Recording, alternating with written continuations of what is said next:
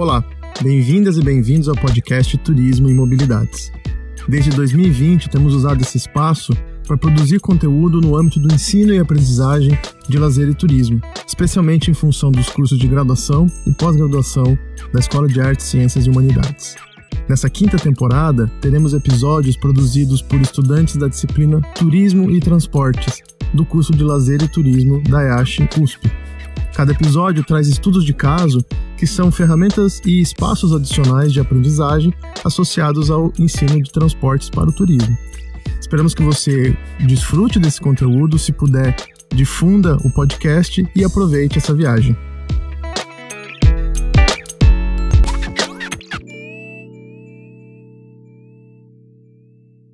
Olá, viajantes! Meu nome é Tatiana Barpe, sou discente de lazer e turismo e monitora da disciplina Turismo e Transportes neste semestre que origina a temporada 5 do podcast Turismo e Mobilidades. Antes de tudo, eu gostaria que você refletisse se você já ouviu algo como o trem não passa mais ali, aquela estação está desativada, a locomotiva está abandonada. Tenho certeza que já, né? Agora, e sobre novos usos, negócios e práticas culturais que se originam nessas estruturas e equipamentos? Você já ouviu falar? Então, neste terceiro episódio, nós vamos apresentar para vocês dois casos de trens, trilhos e estações que um dia foram a tecnologia de ponta responsável pela urbanização e pelo progresso, mas que hoje apresentam uma nova função, que não mais de deslocamento e passagem, mas de permanência. Primeiro, nós vamos analisar a transformação de um edifício da estação Sorocabana, no centro da cidade de São Paulo, que atualmente é utilizado como equipamento cultural pela Estação Pinacoteca, que oferece local para exposições artísticas, uma biblioteca e o Memorial da Resistência. E em seguida, nós vamos para um pátio ferroviário no tradicional bairro da Moca, também em São Paulo, conhecer o espaço Nos Trilhos, um projeto que promove festas, exposições, passeios e eventos culturais, literalmente nos trilhos, nos trens e na estação, em estruturas centenárias e originais. Curioso, não? Então, bora passear conosco!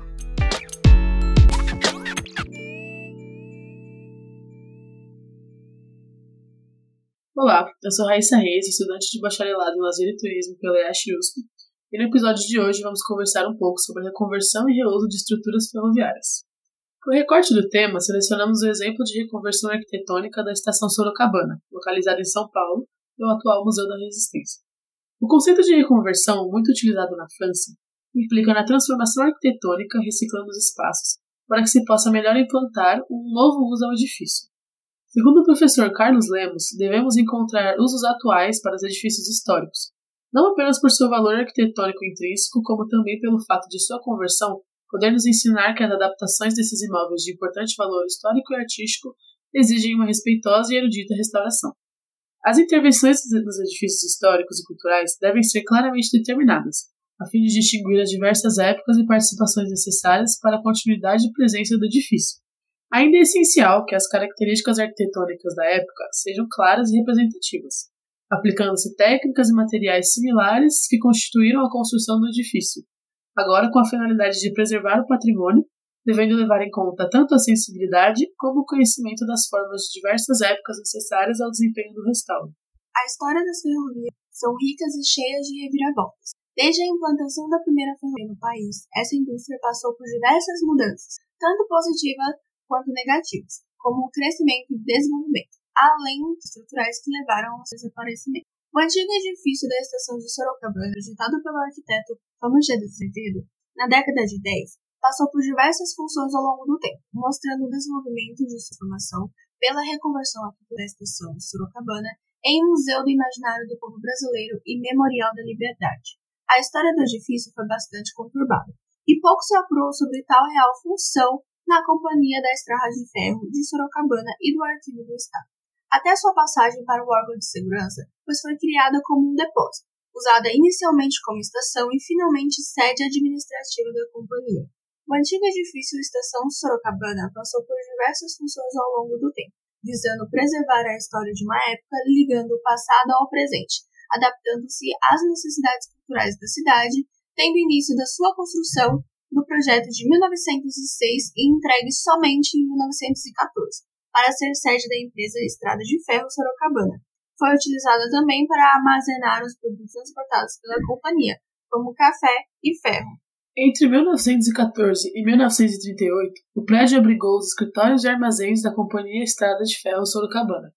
Com a desativação das ferrovias, que agora passam a atuar como metrô, suas estações se tornaram obsoletas e voltar ao programa original seria muito dispendioso de pouca valia histórica.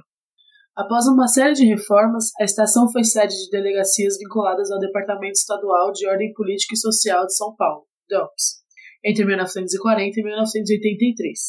Com a extinção do DELPS, foi ocupada pela Delegacia de Defesa do Consumidor, o DECOM. Em 1997, a gestão foi transferida da Secretaria da Justiça para a Secretaria da Cultura. Em 1999, o edifício foi tombado como bem cultural pelo Conselho de Defesa do Patrimônio Histórico. De 1991 até 2001, o arquiteto Aaron Cohen apresentou uma proposta para a instalação de uma escola superior de música.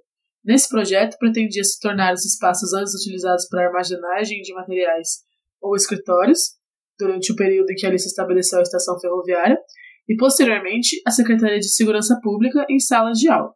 Contudo, essa proposta não foi implantada devido a diversas mudanças estruturais que a reforma necessitava, e aí assim elas não passaram dos desenhos. Porque apesar dos esforços do Aron, a Secretaria de Estado da Cultura optou por uma outra função, mais economicamente viável e de rápida execução. E foi assim que foi inaugurada a, o Memorial da Liberdade. Agora, sobre a reforma e instalação do Memorial da Resistência e do Museu do Imaginário do Brasileiro, se deu a partir da seguinte forma: o público começa sua visita ao museu a partir do salão de exposições temporárias no quarto andar. Nele foram criadas pequenas salas de projeção para que os artistas que trabalham com projeções de áudio e vídeo possam apresentar os seus trabalhos. Descendo para o terceiro e segundo andar, o visitante vai encontrar as exposições permanentes. Já no primeiro andar, resolveu-se criar uma área para locação e que também pode ser utilizada para o museu. Já no térreo estão localizadas uma lanchonete, uma loja e o Memorial da Liberdade, local que apresenta ao público o que restou do espaço carcerário do DEOPS composto por quatro celas, o corredor principal e o corredor do banho de sol. A importância da reconversão da estação para o museu é de suma importância para as áreas do lazer e turismo, visto que cria nas pessoas a curiosidade. E a memória cultural deve ser preservada, uma vez que a representatividade da história local deve se permanecer.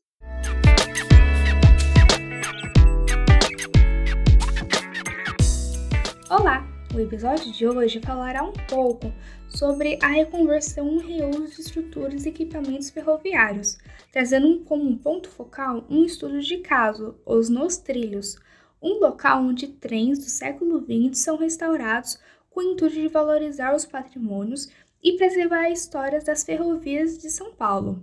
Esse episódio ele foi elaborado por discentes do curso de Lazer e Turismo da Universidade de São Paulo, que cursam disciplina de Turismo e Transportes. O grupo é composto pela Camila Pereira, o David Matheus, o Fagner Souza, o Murilo Coelho, por mim, a Rafaela Encarnação e a Vitória Fernandes.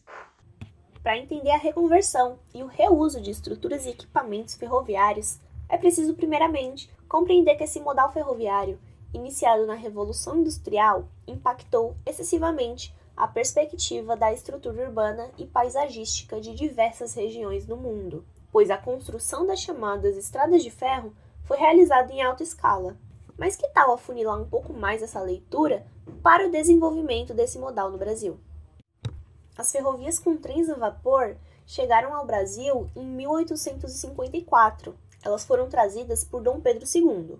Mas o auge do setor no Brasil foi em 1957, que foi quando os trens regulares atendiam cerca de 54 milhões de passageiros, além de transportar matéria-prima para grandes indústrias. Desde o seu auge, o setor ferroviário passou por um desgaste e um sucateamento ao longo dos anos, principalmente para o atendimento ao passageiro. Então não houve investimentos em modernização das linhas, nem o devido reparo às linhas que já existiam o que ocasionou, né, numa brusca queda na oferta de serviços, além da chegada de novas montadoras de carros no país, que foi quando houve um forte investimento nas rodovias. Em 1995, as ferrovias brasileiras atendiam um pouco mais de um milhão de passageiros e até então o governo FHC optou pela privatização das linhas ferroviárias no Brasil. Isso impôs às empresas beneficiárias um investimento nas linhas ferroviárias apenas para cargas, o que fez com que o serviço para passageiro quase se extinguisse. Então, hoje, restam apenas quatro linhas em todo o país. Diante desse contexto, o reuso das estruturas ferroviárias surgiu como uma resposta para a ressignificação desses espaços, seja na criação de parques, restaurantes, espaços de apresentações culturais e artísticas, museus e até mesmo a reconversão dos materiais utilizados na estrutura para outras finalidades construtivas. Dessa forma, foi possível transcender a utilidade dos sistemas ferroviários em desuso e expandir os seus impactos em diversos aspectos, estando né, o lazer e o turismo incluso nesse pacote. E é aí que entra o caso do Nos Trilhos, que é um local no coração do bairro da Moca, criado pela Associação Brasileira de Preservação Ferroviária. Trata-se então de um espaço em uma estação de trem desativada. Ali foi criado um projeto para desenvolver a ocupação do espaço com atividades artísticas e culturais, a fim de ajudar a arrecadar fundos para o processo de restauração dos trens. O local é um pátio de uma antiga oficina, cercado por trens centenários e trilhos da Ferrovia de São Paulo. Ele possui também uma Maria Fumaça de 1922, que ainda funciona e faz o trajeto em um ponto próximo da estação de trem do Brás e o Museu da Imigração. Quando idealizado, o Nos Trilhos contava apenas com passeios de trem. Apesar disso, o passeio não era suficiente para manter a restauração deles. Por isso, nasce a ideia de criar eventos para atrair um público maior e, assim, começaram a organizar iniciativas que deram origem à ideia do Nos Trilhos de fato. Não foi preciso muito para que mais gente se interessasse e quisesse alugar aquele espaço para eventos. Hoje, né, festas e shows ocorrem entre os trens quase toda sexta-feira e sábado. O recurso arrecadado já é suficiente para reformar trens e colocá-los em atividade. Além disso, o espaço também mantém o Museu de Paranapiacaba, que tem outra estação ferroviária antiga. Algo interessante é que o Nos Trilhos tem uma parceria com o Museu da Imigração, que fica também localizado ali no bairro da Moca. E falando um pouquinho sobre ele, que nem sempre foi um museu, tá? Na verdade, construído entre 1886 e 87, tratava-se da Hospedaria de Imigrantes do Brás, que abrigou milhares de estrangeiros e brasileiros também que vieram aqui para São Paulo.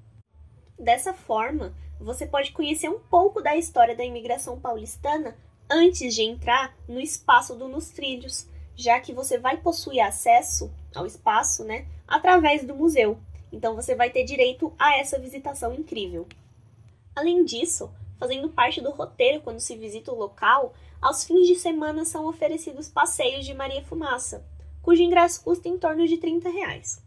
O passeio possui guias que falam da história do local e curiosidades sobre a população imigrante. O trem sai da Moca e vai até o Brás, num percurso que dura aproximadamente 30 minutos. E dentre muitos comentários de pessoas que já visitaram o local, a gente percebe a questão da democratização do espaço, já que o espaço do Nos Trilhos trata-se de um local para todos os gostos. Você pode chegar cedo e aproveitar o seu dia, você pode levar o seu pet, ou então seus filhos, ou então chegar um pouquinho mais tarde e aproveitar a pista com DJs. Bom, indo para os fins desse episódio, eu gostaria de concluir algumas coisas sobre toda essa história que eu acabei de contar para vocês. A gente pode entender que o investimento na infraestrutura ferroviária é o caminho para a mobilidade sustentável. Porém, hoje no Brasil, o cenário não é tão animador e são ínfimos os trajetos que podem ser feitos no modal ferroviário. Ainda assim, existem elementos que podemos enxergar e relacionar com lazer e turismo, quando pensamos nessas estruturas. O reuso das estruturas ferroviárias auxilia muito no turismo local. um enfrentamento referente ao turismo global que é proposto pela globalização, valorizando patrimônios culturais e sendo uma forma mais ecológica de reutilizar um local desativado e transformá-lo em um atrativo turístico, além de uma proposta de lazer, que é o caso do Nos Trilhos. Ele é uma localidade que valoriza todos os preceitos citados, além de também propor atividades que não atingem somente um público específico, fazendo com que uma democratização de acesso a esses locais seja mais valorizada.